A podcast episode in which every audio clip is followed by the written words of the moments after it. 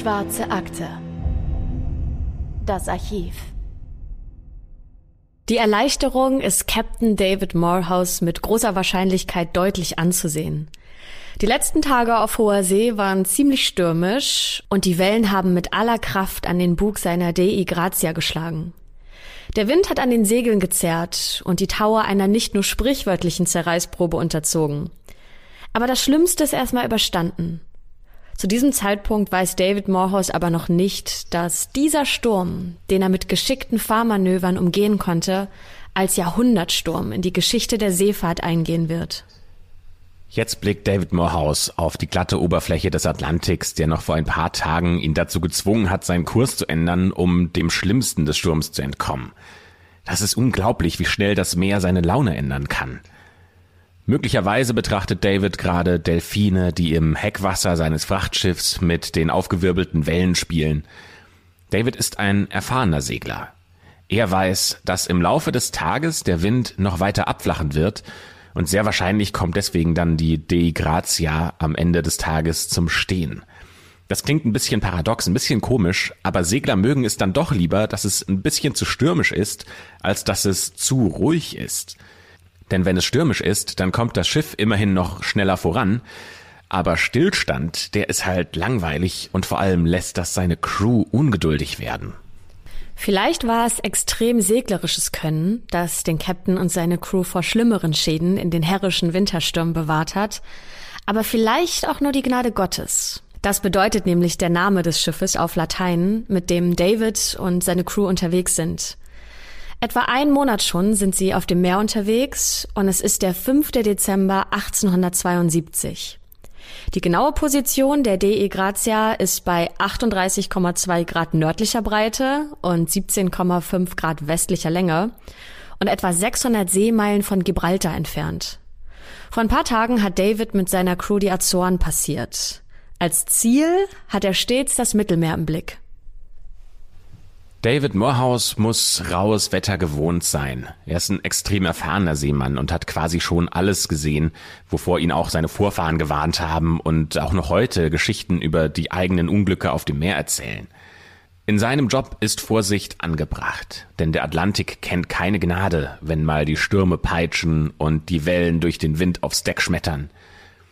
Bei schweren Unwettern haben sich zu dieser Zeit Seemänner sogar mit Tauen an Masten gebunden, um nicht weggespült zu werden.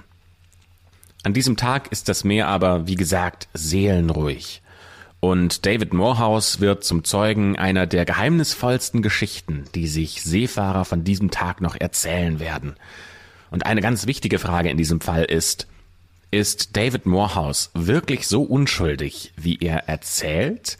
Oder ist er nicht vielleicht sogar ein brutaler Mörder, der sich extrem gut einfach nur Seemannsgarn ausdenken konnte? Und damit herzlich willkommen zu einer neuen Folge der Schwarzen Akte. Ich bin wie immer Anne. Und mein Name ist Christopher. Mit der heutigen Folge gehen wir wieder so ein bisschen an die Anfänge der Schwarzen Akte zurück, also zumindest inhaltlich, hoffentlich nicht von der Qualität her. Aber die heutige Folge wird wieder etwas mystischer. Wir haben uns gedacht, wir wollen so einen Fall nochmal aufgreifen, weil ja bald Halloween ist und äh, in diese Stimmung passt das total gut rein.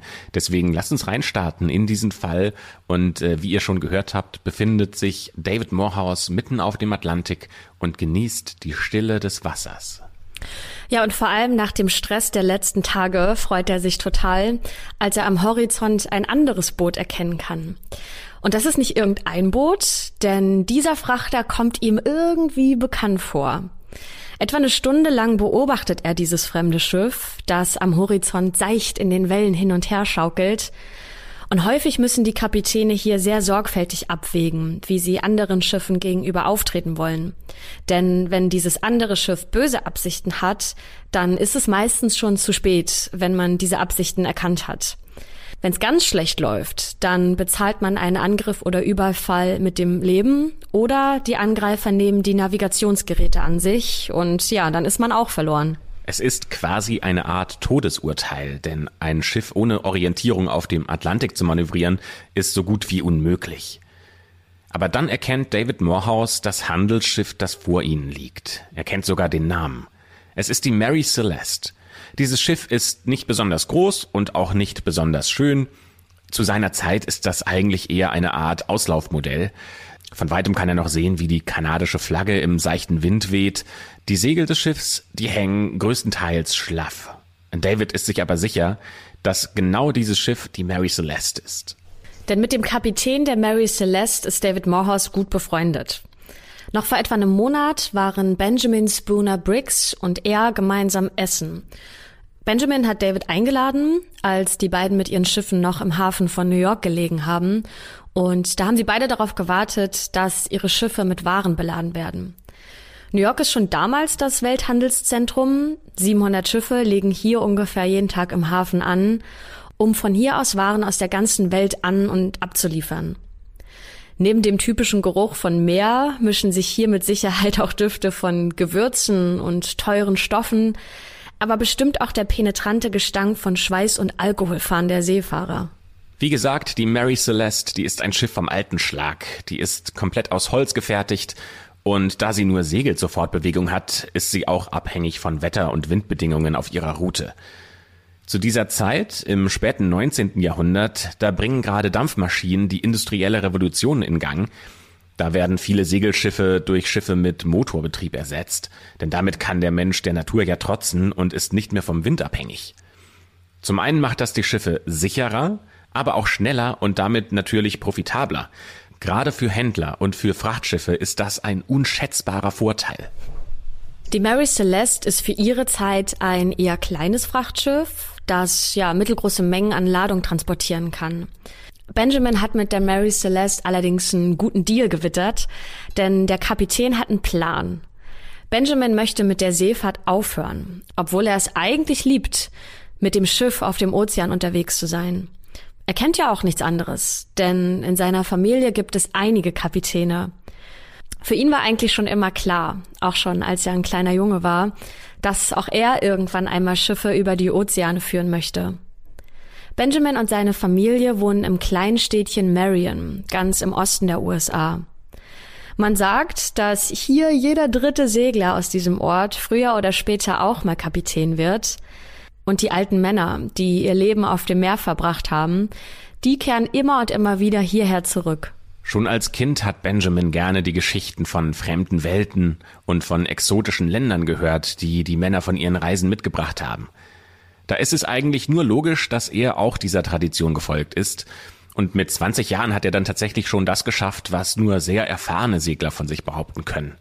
Er hat einmal das Kap der guten Hoffnung umrundet. Das ist noch heute eine sehr riskante Reise. Aber damals war es quasi der Ritterschlag der Seefahrer. Wer einmal das Kap gesehen hat und wieder lebend davon zurückgekommen ist, der ist mit allen Wassern gewaschen, die die Seefahrt braucht.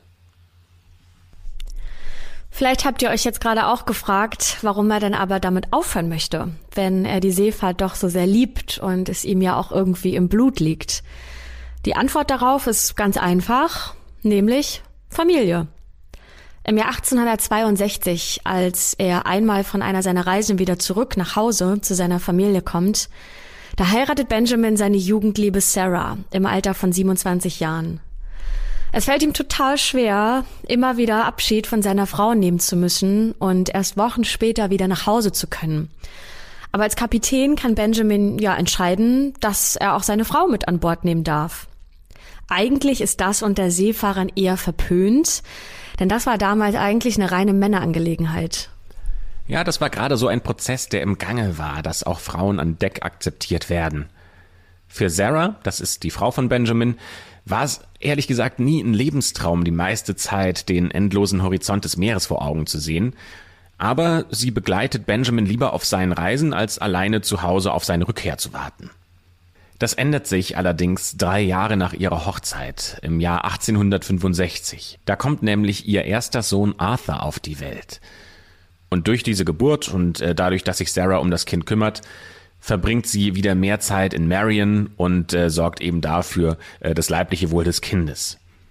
Für Benjamin ist das auch eine extrem schwere Zeit, weil er weiß, wie das ist, wenn der Vater kaum zu Hause ist, sondern ständig auf dem Meer unterwegs ist und die Familie ja auch nicht weiß, wann und ob er überhaupt wiederkommt. Es muss ihm fast das Herz gebrochen haben, seinen Sohn die ersten Jahre eigentlich nicht so richtig aufwachsen zu sehen. Und das Ganze führt sogar so weit, dass Sarah in einem Brief an ihren Bruder Folgendes schreibt. Arthur hat Benjamin meistens Olli genannt. Das ist der Bruder von Benjamin, einer der wenigen aus der Familie, der kein Seefahrer geworden ist und daher ständig in Marion gelebt hat. Und sie schreibt weiter, aber manchmal hat er ihn Papa genannt. Ich habe mich sehr darüber gefreut, dass die beiden sich so gut verstehen. Sein Papa hat eine kleine Uhr, eine Kette und eine Pfeife für seinen Sohn. Er spielt mit ihm und dadurch hat er sein Herz gewonnen. Benjamin schreibt seinem Sohn regelmäßig, wenn er an einem Hafen an Land geht, und in einem Brief schreibt er zum Beispiel Lieber Arthur, ich wünschte, ich könnte dich und deine kleine süße Schwester sehen. Benjamin ist in der Zwischenzeit zum zweiten Mal Papa geworden. Äh, und er schreibt weiter, Du musst ihr von Papa erzählen, damit sie mich erkennt, wenn ich nach Hause komme. Wenn sie ein Liebesmädchen ist, dann musst du ihr von mir einen gute Nachtkuss geben. Du musst ihr davon erzählen, was für lustige Bilder dein Daddy für dich malt. Und wenn sie ein großes Mädchen ist, dann male ich auch welche für sie. Ich freue mich darauf, mit dir Schlitten zu fahren. Wünschst du dir das auch? Schau mal, ob du alles erkennst, was ich gemalt habe. Gute Nacht, Vater. Und auf der Rückseite des Briefs hat Benjamin einige Tiere gemalt, unter anderem ein Pferd, ein Huhn, ein Hund, eine Katze, und daneben hat er ein Segelboot gemalt, das von einem Leuchtturm in einen Hafen gelotst wird. Die kleine süße Schwester, von der Benjamin in seinen Briefen schreibt, die kommt im Jahr 1870 zur Welt und wird Sophia genannt. Ab diesem Zeitpunkt entscheiden sich Sarah und Benjamin, dass sie wieder gemeinsam auf Seereise gehen werden. Arthur muss allerdings zu Hause bleiben und lebt bei den Familien von Sarah und Benjamin, denn er ist alt genug, um jetzt in die Schule gehen zu können. Statt Segelsätzen und Thunfisch auseinandernehmen, stehen bei ihm jetzt also Lesen, Schreiben und Rechnen auf dem Stundenplan. Und daher können nur Sarah und Sophia mit auf diese Reise gehen. Benjamin weiß auch, dass er damit gleichzeitig auch seine Frau und seine Tochter in große Gefahr bringt. Er selbst hat nämlich schon zwei Brüder, seine Schwester und einen Onkel ans Meer verloren. Alle sind bei unterschiedlichen Zwischenfällen verstorben. Auch wenn die Seefahrt alles für Benjamin und seine Familie ist, die ganze Familie musste durch diesen Beruf schon echt viel Leid ertragen. Für den Geschmack der Nachbarn und der Bewohner von Marion ist das sogar schon zu viel Leid. In der Stadt geht das Gerücht um, dass auf der Familie Briggs ein Fluch liegen könnte. Auch der Großvater und der Vater von Benjamin waren Seemänner. Sein Bruder war ebenfalls Kapitän und wahrscheinlich wird sein Sohn Arthur früher oder später auch mal ein eigenes Schiff führen. Und Benjamin weiß, dass das Leben auf der See hart ist. Aber Benjamin will nicht, dass seine Frau Sarah und seine beiden Kinder immer zu Hause auf ihn warten müssen, wenn er mal wieder für mehrere Wochen unterwegs ist. Außerdem will er seine Familie auch häufiger um sich haben. Daher hat er auch die Kabinen auf der Mary Celeste auf diesem Schiff umgebaut. Die sind jetzt so groß, dass er jederzeit seine Familie mit auf Reise nehmen kann. Das ist ein Luxus, den sich Benjamin auch nur deswegen erlauben kann, weil er glaubt, mit der Mary Celeste ein Schnäppchen gemacht zu haben. Also dem Schiff, das ihn von New York nach Genua bringen soll. Denn ein Investor hat das Schiff erst vor kurzem gekauft und ihm eine Teilhabe an den Verkäufen durch die Überfahrten zugesichert. Die Mary Celeste ist wie gesagt nicht besonders groß, aber für die damalige Zeit hat das sicher ausgereicht, um ein gutes Einkommen zu generieren. Vielleicht noch ein paar Jahre, dann kann sich Benjamin zur Ruhe setzen und endlich die Zeit mit seinen Kindern und seiner Frau verbringen, die er durch die Seefahrt ja opfern musste. Um noch mehr Güter im Bauch des Schiffes transportieren zu können, hat Benjamin sogar das Schiff umbauen lassen. Er hat es nämlich einen Meter länger gebaut und den Frachtraum einen Meter angehoben. Das sorgt aber dafür, dass das Schiff jetzt deutlich schwerer wird, nämlich 84 Tonnen schwerer. Und damit kann es auch bedeutend langsamer segeln. Aber das ist es ihm wert. Im Oktober 1872 macht sich dann Benjamin mit seiner kleinen Familie auf nach New York. Hier trifft er erstmal alte Bekannte. Das sind Seemänner, die sich auf einem der etwa 300 anderen Schiffe, die sich mit im Hafen befinden, auf eine lange Reise begeben werden. Benjamin hält ein Plausch hier und dort. Schließlich sieht man sich in dieser Branche nicht zu oft und auch nicht für allzu lange Zeit. Aber Benjamin, der hat ein Ziel. der muss zum Pier 50. Dort liegt nämlich das Schiff, das ihn und seine Crew in Richtung Genua bringen soll. Mit dem ersten Maat, Albert Richardson, hat Benjamin Spooner Briggs schon einige Überfahrten überstanden. Die beiden verstehen sich blendend. Den Rest der Crew kennt Benjamin allerdings noch nicht. Die Crew besteht aus sieben Mitgliedern. Vier davon kommen aus Deutschland, das wird später noch wichtig, und jeder aus der Crew bekommt den gleichen Lohn. 30 Dollar, oder wenn man das auf heutige Maßstäbe umrechnen würde, sind das 435 Dollar pro Monat. Der Auftrag dieser Truppe lautet, bringt etwa 1700 Fässer Alkohol zu seinem neuen Besitzer in Genua. Obwohl die Ware nur etwa die Hälfte des Laderaums füllt, ist der Wert des Alkohols deutlich teurer als das Boot an sich. Aber diese Ladung ist auch ziemlich gefährlich. Denn Alkohol ist leicht entflammbar. Wenn Benjamin nicht aufpasst, dann könnte es passieren, dass das Schiff mitten auf dem offenen Ozean in Flammen aufgeht. Dieser Alkohol im Frachtraum ist übrigens auch der einzige Alkohol an Bord. Denn ganz im Gegensatz zu Klischees eines Seefahrers hat Benjamin eine Regel, die auf all seinen Reisen gilt. Alkohol ist tabu. Die Crew wird auf der ganzen Überfahrt nicht einen Tropfen Rum, Schnaps oder Bier zu sich nehmen dürfen. Und diese Regel hat Benjamin von seinem Vater übernommen. Der hatte nämlich als Kind selbst gebrannten Schnaps eines Schmieds getrunken und als Quittung dann einen Rausch bekommen, der für den Rest seines Lebens zu einer tiefen Abneigung gegen Alkohol geführt hat. Da Benjamins Vater mit dieser Regel immer gut gefahren ist, bedeutet das eben auch auf der Mary Celeste, dass es keinen Alkohol für die Crew gibt, bis die Ware sicher übergeben wird.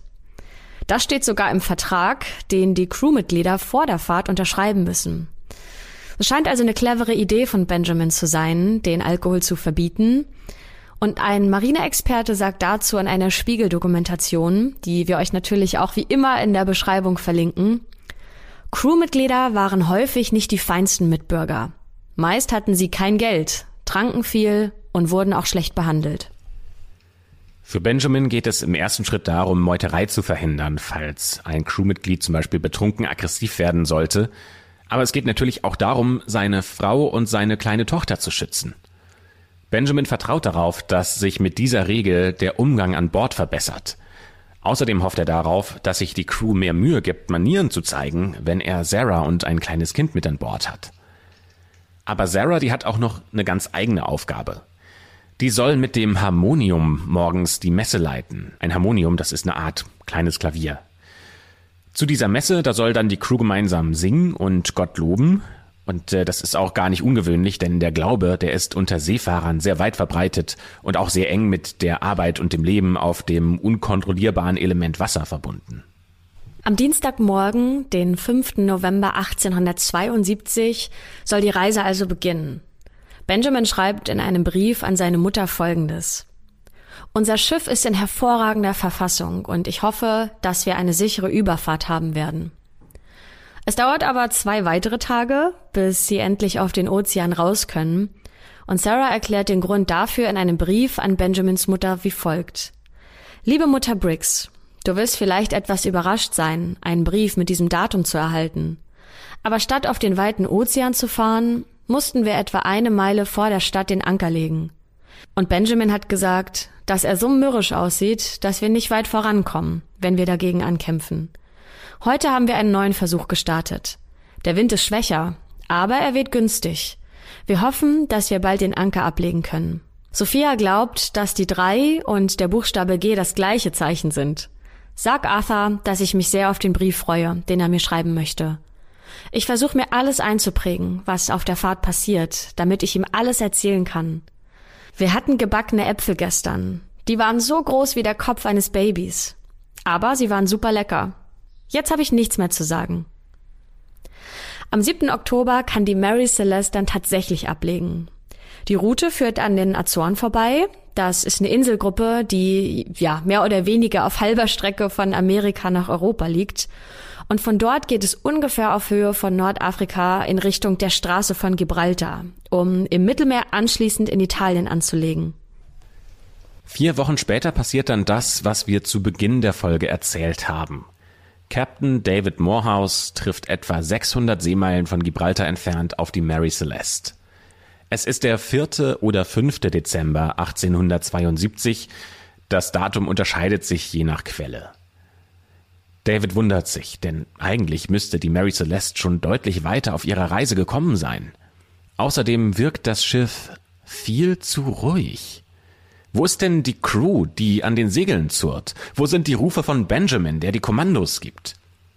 Eine Stunde lang beobachtet er das Schiff, das ruhig über den Ozean gleitet.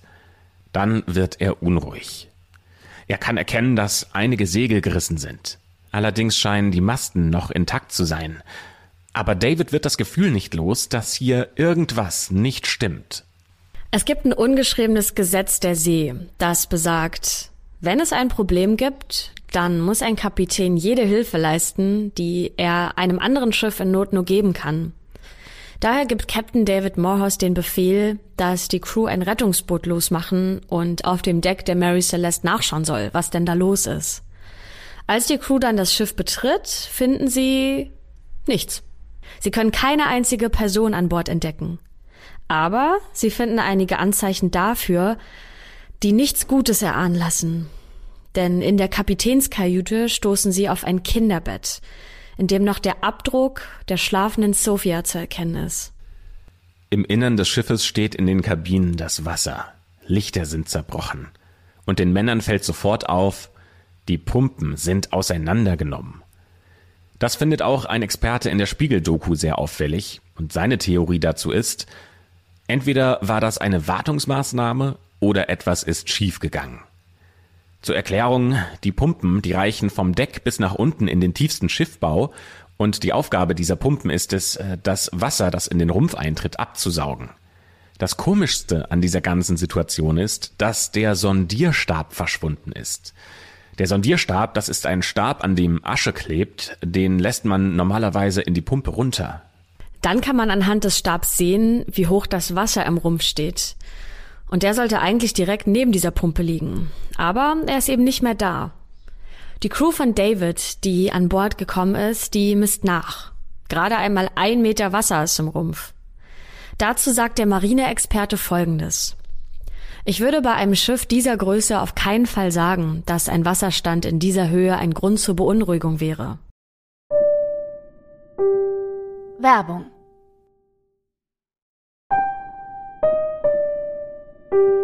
Werbung Ende. Außerdem kann die Crew an der Unterseite des Schiffes Kratzer erkennen. Könnte es also sein, dass die Mary Celeste auf ein Riff aufgelaufen ist? Oder dass sie vielleicht ein anderes Boot gerammt hat? Die Männer glauben das nicht, denn diese Kratzer, die sehen nicht nach einem Zusammenstoß aus. Ein Professor in dieser Spiegel-Doku, der unterstützt diese These auch und sagt, es ist sehr unwahrscheinlich, dass so ein genaues Muster an Spalten oder Furchen im Holz auftritt, mit immer gleichbleibenden Abständen von etwa zwei Metern. Das hört sich für mich nicht an, als wären die Risse natürlich entstanden, weil die Holzbalken frisch gebogen und geformt waren. Die Crew von David Morehouse findet das Logbuch, in dem Aufzeichnungen und auch korrekte Positionsberechnungen angegeben sind. Der letzte Eintrag, der stammt vom 24. November, also zehn Tage bevor die Dei Grazia das Geisterschiff gesichtet hat. Die Mary Celeste war zu diesem Zeitpunkt noch auf dem geplanten Kurs unterwegs. Das ist aber ungefähr 740 Seemeilen von der Position entfernt, an der sich die Mary Celeste und die Dei Grazia getroffen haben. Ein Detail macht die Crew von David stutzig, denn es liegen noch immer Pfeifen auf einem Tisch im Inneren des Bootes. Aber die erfahrenen Seemänner wissen, ein wahrer Seemann, der geht nirgends ohne seine Pfeife hin. Daher kommen sie zu einem ganz klaren Urteil. Die Besatzung der Mary Celeste muss das Schiff überstürzt verlassen haben. Aber wann und warum? Könnte das Schiff vielleicht in einen schlimmen Sturm geraten sein? Das schließen die Männer der Dei Grazia allerdings aus, denn von außen lassen sich keine schweren Schäden erkennen. Der einzige Grund, warum Benjamin und seine Crew das Schiff verlassen haben könnten, wäre dann, wenn sie glauben, dass das Schiff sinkt.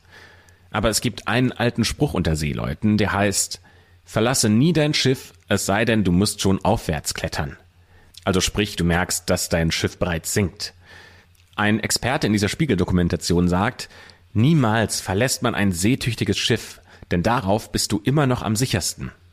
Dafür sind die Schäden von außen betrachtet auch viel zu gering, als dass man das Schiff hätte fluchtartig verlassen müssen. Aber das Rettungsboot fehlt in der Tat. Also könnte die Besatzung damit weggefahren sein. Die einzig logische Erklärung hier muss sein, dass Benjamin gezwungen war, das Schiff zu verlassen. Und mit ihm alle, die sich auch an Bord befanden. Denn aus den Informationen, die Davids Crew zu diesem Zeitpunkt sehen kann, lässt es sich nicht begründen, warum die Crew von Deck hätte fliehen sollen. Als die Crew wieder an Bord des eigenen Schiffes angekommen ist, überlegen David und seine Männer, was sie denn jetzt unternehmen sollen. Es gibt zwei Optionen, die sie haben. Entweder sie lassen die Mary Celeste weiter auf dem Ozean treiben, ignorieren das Geisterschiff und fahren ihre geplante Route weiter, oder sie bringen die Mary Celeste in den nächsten Hafen. Denn die Regel lautet, wenn du ein herrenloses Schiff an einen Hafen bringst, dann bekommst du eine Abschleppprämie.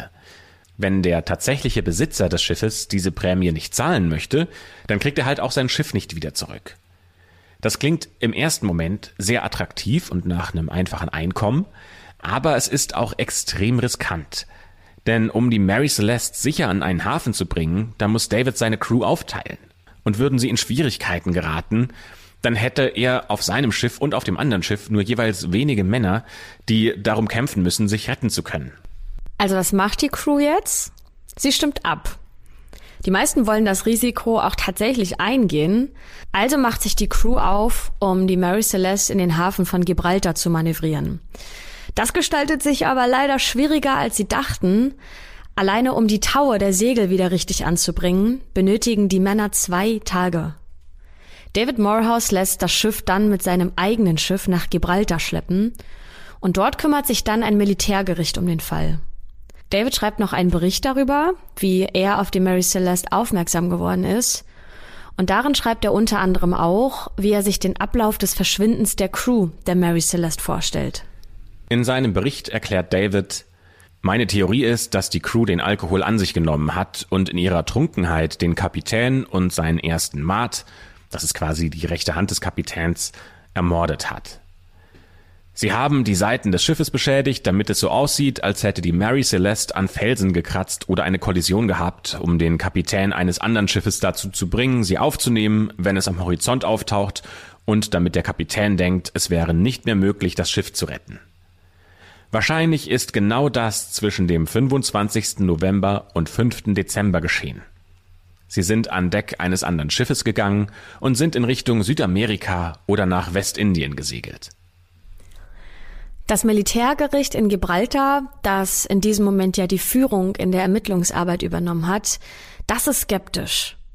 Sie befragen die Crew von David, getrennt voneinander, und die Crew wiederum macht unterschiedliche Aussagen darüber, in welche Richtung und zu welcher Zeit sie die Mary Celeste gefunden haben. Außerdem findet ein Anwalt an Deck der Mary Celeste ein Schwert mit rötlicher Färbung. Das hatten auch schon die Männer unter Davids Kommando gefunden, aber die rötlichen Flecken haben sie bisher vor Rost gehalten. Das Militärgericht geht allerdings davon aus, dass es sich hierbei um Blut handelt. Außerdem kommen dem Gericht die Schäden an der Seite des Bootes merkwürdig vor. In einem Bericht schreibt ein Anwalt, diese Schäden müssen erst vor kurzem hinzugefügt worden sein und können nicht durch das Wetter entstanden sein. Jemand muss sie offensichtlich mit einem scharfen Gegenstand über die ganze Länge des Schiffes zugefügt haben.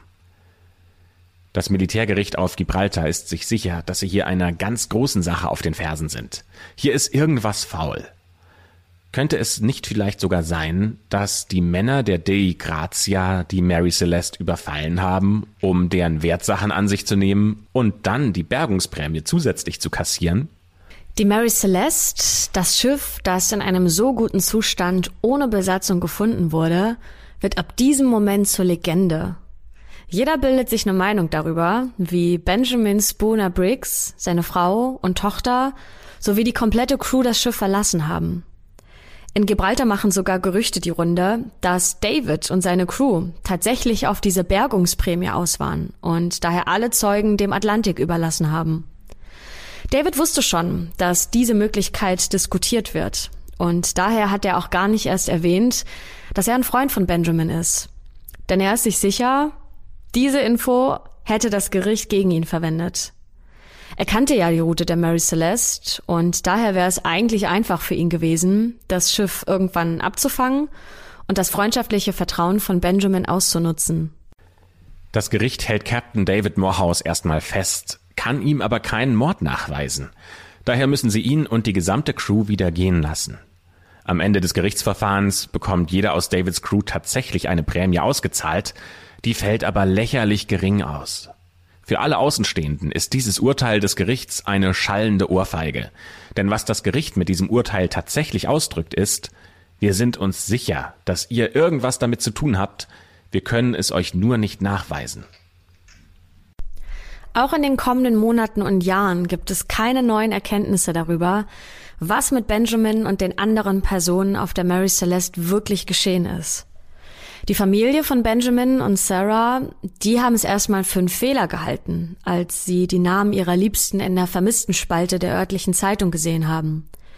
Bestimmt würden sich Benjamin und Sarah ja bald melden und einen Brief von den Azoren schicken und sagen, dass es ihnen gut geht. Aber dieser ersehnte Brief, das Lebenszeichen, auf das die Familie Briggs wartet, kommt nicht. Stattdessen schreiben Zeitungen über diesen Vorfall, und je mehr Zeit vergeht, desto abstruser werden die Ideen, was auf der Mary Celeste passiert sein könnte. Manche Menschen glauben zum Beispiel daran, dass Piraten das Schiff überfallen haben und dass die Besatzung über die Planke in den Atlantik springen musste. Andere wiederum sind sich sicher, dass Benjamin mit dem Besitzer unter einer Decke steckt. Die hätten sich gemeinsam einen Versicherungsfall ausgedacht, bei dem der Besitzer für den Verlust der Crew entschädigt wird. Und Benjamin, der sitzt jetzt irgendwo in der Versenkung und der freut sich über das Geld, das er bekommen hat. Andere wiederum sind sich sicher, dass die Crew einfach nur das Leben auf einer der schönen Azoreninseln genießt. Die Temperaturen sind paradiesisch, das Essen schmeckt herrlich, also warum sollte Benjamin sich nicht hierhin abgesetzt haben? Wiederum andere glauben, dass die vier Deutschen unter einer Decke stecken und gegen Benjamin und den Rest der Crew gemeutert haben. Sie hatten das Kommando des Schiffes an sich genommen, die restliche Schiffsbesatzung ermordet und sich dann mit dem Rettungsboot auf die Azoren abgesetzt. Dieser Theorie glaubt übrigens auch ein großer Teil der Familie von Benjamin. Erst im Jahr 1884 scheint die Frage nach dem Verbleib der Crew geklärt zu sein. Und das ist schon zwölf Jahre nach ihrem Verschwinden. Denn ein Mann meldet sich zu Wort, der behauptet, er wäre auf der Mary Celeste gewesen. Sein Name lautet J. Habakkuk Jeffson. Die Geschichte, die er erzählt, die trieft nur so vor imperialistischem Rassismus. Aber diese Geschichte, die ist ein wichtiger Teil, um die Faszination rund um die Mary Celeste zu verstehen, die bis heute anhält. Deswegen erzählen wir euch die Geschichte tatsächlich so, wie sie aufgeschrieben und übermittelt wurde und übernehmen auch deren Wortlaut. J. Habakkuk Jeffson sagt, dass er im Bürgerkrieg der USA auf der Seite der Union gekämpft hat. Er hat also dafür gekämpft in den USA, um den Rassismus zu beenden. In diesen Kämpfen, da wurde er verwundet, anschließend dann von einer schwarzen Frau gepflegt. Als Dank für seinen Einsatz und für den Kampf gegen den Rassismus hat diese Frau ihm einen kleinen schwarzen Stein überlassen, der ihm Glück bringen soll. Diesen Stein, den trägt Habakkuk immer bei sich.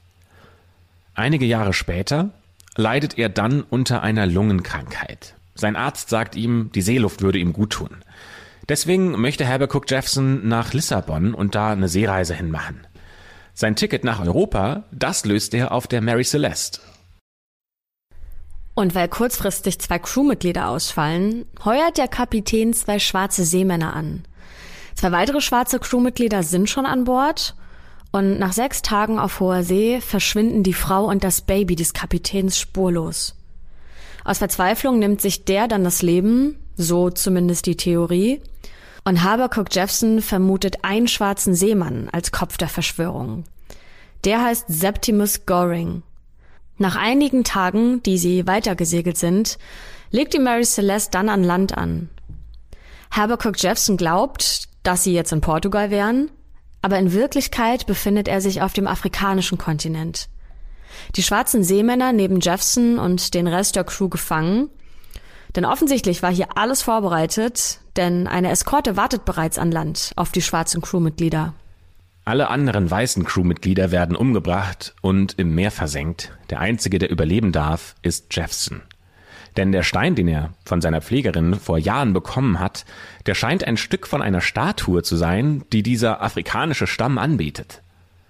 Jefferson hat ihnen quasi das vermisste Stück zurückgebracht, der diese Statue komplettiert. Und als Träger dieses Steins darf Jefferson nicht umgebracht werden, auch wenn er trotzdem Gefangener dieses Stammes bleibt. Denn Septimus und sein Stamm, die hassen weiße Menschen für all das, was Weiße ihren Vorfahren in der Vergangenheit durch die Sklaverei angetan haben. Septimus gibt Jefferson gegenüber sogar zu, dass er die Frau des Kapitäns ermordet hat, und er erklärt ihm, dass er ein Ziel hat, nämlich einen afrikanischen Stamm aufzubauen, der die Reinheit der Schwarzen bewahrt und der keine weißen Menschen bei sich duldet. Septimus lässt Jefferson frei, obwohl er ihn eigentlich lieber töten würde. Aber da er diesen Stein zurückgebracht hat, kommt er mit dem Leben davon. Septimus schiebt Jefferson in ein Boot zurück aufs Meer, allerdings unter einer Bedingung. Jefferson muss der weißen Welt erzählen, wer der Mörder der gefeierten weißen Seemänner war und wer der Mann war, der es geschafft hat, die Weißen zu überrumpeln. Wie gesagt, das ist hier nicht unsere Meinung, sondern das wurde genauso in einer Zeitung abgedruckt. Und das Militärgericht in Gibraltar dreht fast durch vor Freude. Die haben ja auch versucht, zwölf Jahre lang diesen Fall zu lösen. Und sie müssen unbedingt mit diesem Habercook Jeffson sprechen. Damit hat hier wirklich niemand mehr in Gibraltar gerechnet, dass sich jetzt nach so vielen Jahren doch noch ein Augenzeuge findet, der was über den Fall berichten kann. Dafür nimmt das Militärgericht Kontakt mit dem Konsulat in Amerika auf. Aber Jay Habercook Jeffson, der lässt sich nirgends finden. Und das hat auch einen ganz speziellen Grund, denn äh, Jay Habercook Jeffson gibt es gar nicht. Diese ganze Theorie, die wir euch erzählt haben und die ganze Geschichte, die hat sich ein junger irischer Arzt auf einer Seereise ausgedacht.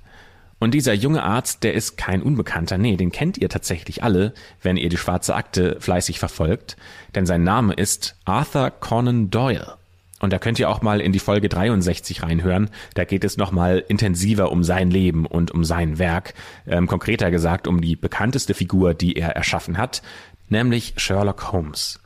Allerdings die Geschichte rund um J. Habercook Jeffson, das war quasi noch vor Sherlock Holmes, das war eine der ersten Kurzgeschichten, die er sich ausgedacht hat und die dann in einer Zeitschrift veröffentlicht wurden. Aber dass diese Geschichte von vorne bis hinten nur ausgedacht war und quasi nur angelehnt war an äh, die wahren Begebenheiten der Mary Celeste, das hat das Militärgericht in Gibraltar einfach viel zu spät gecheckt. Und übrigens nicht nur die. Diese Geschichte, die hat so schnell die Runde gemacht, dass es kaum noch möglich war zu erklären, dass Arthur Conan Doyle sich diese Zeilen einfach nur ausgedacht hat. Ja, daran hat auch niemand gezweifelt an dieser Geschichte, obwohl etliche Infos eigentlich nicht mit dem übereinstimmen, was man bis dahin schon wusste. Nicht mal der Name des Schiffes war identisch, denn Arthur Conan Doyle hat Mary Celeste mit IE geschrieben. Conan Doyle war diese Geschichte im Nachhinein auch ziemlich peinlich, denn ja, er hätte sie am liebsten sogar wieder zurückgerufen. Nicht nur wegen des Effekts, den sie hatte, sondern auch wegen der rassistischen Haltung, die diese Geschichte vermittelt. Aber da war der Schaden schon zu riesig und er konnte es nicht rückgängig machen. Vor allem deshalb, weil diese Geschichte was ins Rollen gebracht hat. Gefühlt war plötzlich an jeder Ecke der nächste Seemann, der behauptet, dass er auf der Mary Celeste gewesen ist und dass er die wahre Geschichte erzählen will. Ein Mann zum Beispiel sagt, dass Benjamin Briggs eine Wette mit einem seiner Crewmitglieder hatte. Der Mann aus der Crew, der wollte einfach nicht glauben, dass Benjamin mit Kleidung schwimmen kann. Deswegen ist Benjamin samt seiner Uniform ins Wasser gesprungen und alle anderen aus der Crew, die waren mit ihm im Meer, um ihn gegebenenfalls zu retten, wenn er es doch nicht schaffen sollte. Die Wette wäre gewonnen, wenn Benjamin es schafft, einmal um das komplette Schiff zu schwimmen. Aber genau in dem Moment, in dem alle Männer ins Wasser gesprungen sind, da geht ein Schrei durch die Luft. Haie! Ein ganzer Schwarm riesiger Haie soll die Männer dann angegriffen und verschlungen haben. Und einige Männer und Sarah Briggs sollen sich dann auf das Achterdeck gerettet haben. Aber das sei unter dem Gewicht der vielen Personen dann zusammengebrochen und alle sollen in das kalte Wasser gefallen und dann von den Haien zerfleischt worden sein oder sie sind ertrunken. Nur der tapfere Seemann soll sich an ein zerbrochenes Stück Holz geklammert haben und es dann als Floß benutzt haben. Und genau so habe er es wohl geschafft, der Nachwelt von der Mary Celeste erzählen zu können. Dass dabei von Geschichte zu Geschichte die Seemänner erzählen, die tatsächlichen Fakten immer mehr verdreht wurden und es teilweise extrem offensichtlich war, dass es so nicht geschehen sein kann, das war mittlerweile gar nicht mehr so wichtig. Die Faszination Mary Celeste, die war einfach zu groß und die Menschen hatten zu viel Freude daran, sich diese Geschichten zu erzählen. Die Grenze zwischen Wahrheit und den erfundenen Teilen der Geschichte war von diesem Moment an viel zu verschwommen.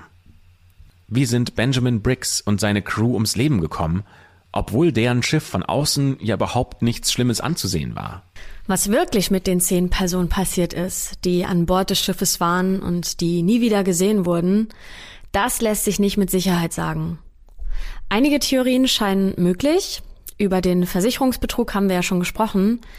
Denn die Mary Celeste war für ihre Verhältnisse schon ziemlich alt. In dieser Zeit wurden hölzerne Schiffe ersetzt und nur noch die letzten ihrer Art waren auf den Meeren unterwegs. Und daher wurden häufig Versicherungen geprellt, um ja noch irgendwie Geld aus den alternden Riesen rauszuholen. Mit aktuellen Verfahren wurden erst vor wenigen Jahren Zeichnungen der Mary Celeste angefertigt und die zeigen nahezu identische Schäden an der Backbord und an der Steuerbordseite des Schiffes. Es scheint so, als ob jemand absichtlich versucht hätte, dieses Schiff zu manipulieren. Allerdings wurde die Mary Celeste erst kurz vor ihrer Unglücksfahrt mit neuen Holzbalken ausgestattet. Und warum hätte der Besitzer das getan und extra noch Geld investiert, wenn er schon vorher gewusst hätte, dass er die Versicherung betrügen will? Eine andere Idee ist, dass der Alkohol im Rumpf des Schiffes eine entscheidende Rolle gespielt hat. Ein paar Fässer, das hat das Militärgericht in Gibraltar festgestellt, sind ausgelaufen. Möglicherweise haben sich die Dämpfe des Alkohols entzündet und für eine Explosion gesorgt.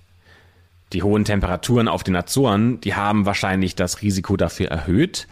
Allerdings braucht es für eine Explosion immer noch einen Zünder, denn von selbst entflammt Alkohol nicht. Es gibt dazu auch eine Theorie, nämlich dass es eine Verbindung vom Frachtraum in die Küche gibt. Und als es einmal stark gestürmt hat, da muss Benjamin die Luken im Frachtraum schließen. Deswegen sammelt sich viel Ethanoldampf im Bauch des Schiffes. Und als dann jemand in der Kombüse den Ofen anzündet, da detoniert das Gas. Allerdings gibt es für diese Theorie keine Anzeichen im Innern des Schiffes und Davids Crew hat auch keine Schäden dieser Art vorfinden können. Außerdem kommt dazu, dass Wetteraufzeichnungen eindeutig belegen, dass zu dieser Zeit auf den Azoren das Wetter gar nicht so viel wärmer war als in New York. Eine weitere Theorie könnte sein, dass der Umbau der Mary Celeste das Schiff extrem instabil gemacht hat. Selbst mit heutiger Technik und der Präzision wäre es extrem schwierig, ein Schiff so umzubauen, wie es Benjamin Spooner Briggs vorhatte. Moderne Untersuchungen bestätigen, dass die Mary Celeste durch eins der schwersten Unwetter der damaligen Zeit gesegelt ist und das Schiff musste ihren Kurs ändern, um nicht noch weiteren Unwetterfronten ausgesetzt zu sein. Und hier gibt es mehrere Möglichkeiten. Vielleicht ist die Crew bei einem Unwetter in Panik geraten und wollte sich dann mit dem Rettungsboot auf eine Insel auf den Azoren retten. Möglicherweise hat Benjamin Briggs aber auch gedacht, dass sein Schiff sinkt. Denn vor dem Alkohol hatte die Mary Celeste Kohle geladen. Als dann das Wasser ins Schiff eingetreten ist, könnte es sein, dass sich im Frachtraum Schlick gebildet hat, der die Pumpen verstopft hat. Aus Vorsicht hat dann die Crew das Schiff verlassen, denn sie wissen, wenn dein Schiff mit Wasser vorläuft, dann bist du verloren. Welche dieser Varianten auch immer die Wahrheit ist, wir wissen es nicht. Es gilt als sehr wahrscheinlich, dass die Crew das Boot zumindest freiwillig verlassen hat. Aber warum haben sie es nicht geschafft, eine der Inseln zu erreichen? Das ist die große Frage. Denn Benjamin Spooner Briggs, der war bekannt dafür, dass er seine Reisen sehr sorgfältig vorbereitet hat dass er sehr vorsichtig war, ein sehr konservativer Segler und dass er zu dem Zeitpunkt, an dem der letzte Logbucheintrag stattgefunden hat, er einen vergleichsweise sehr geringen Abstand zum rettenden Land hatte. Wissenschaftler vermuten, dass zu dem Zeitpunkt, als er und seine Crew das Schiff verlassen haben, es ungefähr 20 Kilometer gewesen sein müssen. Das ist auf jeden Fall schaffbar. Möglicherweise hat ihn aber auf dem Weg im Rettungsboot eine große Welle erfasst oder ein schwerer Windstoß hat das Rettungsboot umgeworfen und hat dazu geführt, dass alle zehn Personen, die sich zu der Zeit im Rettungsboot befunden haben, ertrunken sind. Die Mary Celeste wurde seit diesem Zeitpunkt übrigens dann auch nur noch von Pech verfolgt, denn sie hat unter anderem mehrmals den Besitzer gewechselt und im Jahr 1885 wurde sie dann mit Gummistiefeln und Katzenfutter im Frachtraum versenkt. In diesem Fall hat es sich offensichtlich um Versicherungsbetrug gehandelt, der auch zu der Verurteilung des letzten Besitzers geführt hat. Und bis heute liegt das Wrack der Mary Celeste irgendwo im Meer vor Haiti. Ja, und das war sie. Unsere kleine Geistergeschichte zu Halloween. Uns würde natürlich wahnsinnig interessieren, was ihr glaubt, was mit Benjamin Spooner Briggs und seiner Crew passiert ist. Glaubt ihr tatsächlich an eine Variante wie Meuterei und dass Menschen mit zu viel Gier, vielleicht ja auch Piraten, der Grund sind, warum die Crew so spurlos verschwunden ist? Oder waren es einfach nur unglückliche Umstände und äh, das Unwetter, in das Benjamin gesegelt ist, das dafür gesorgt haben, dass alle zehn Menschen auf diesem Boot ihr Leben verloren haben? Schreibt uns das gerne. Zum Beispiel auf Instagram, da heißen wir Schwarze Akte oder auch natürlich gerne in den Bewertungen bei Apple Podcast. Wir freuen uns über alles, was ihr uns da an Feedback hinterlasst und äh, lesen jeden eurer Kommentare und freuen uns immer, wenn wir was Neues haben, was wir von euch zu lesen bekommen. Und damit schließen wir die schwarze Akte, bedanken uns fürs Zuhören und dann hören wir uns alle gemeinsam wieder nächste Woche, wenn wir einen neuen Fall für euch öffnen.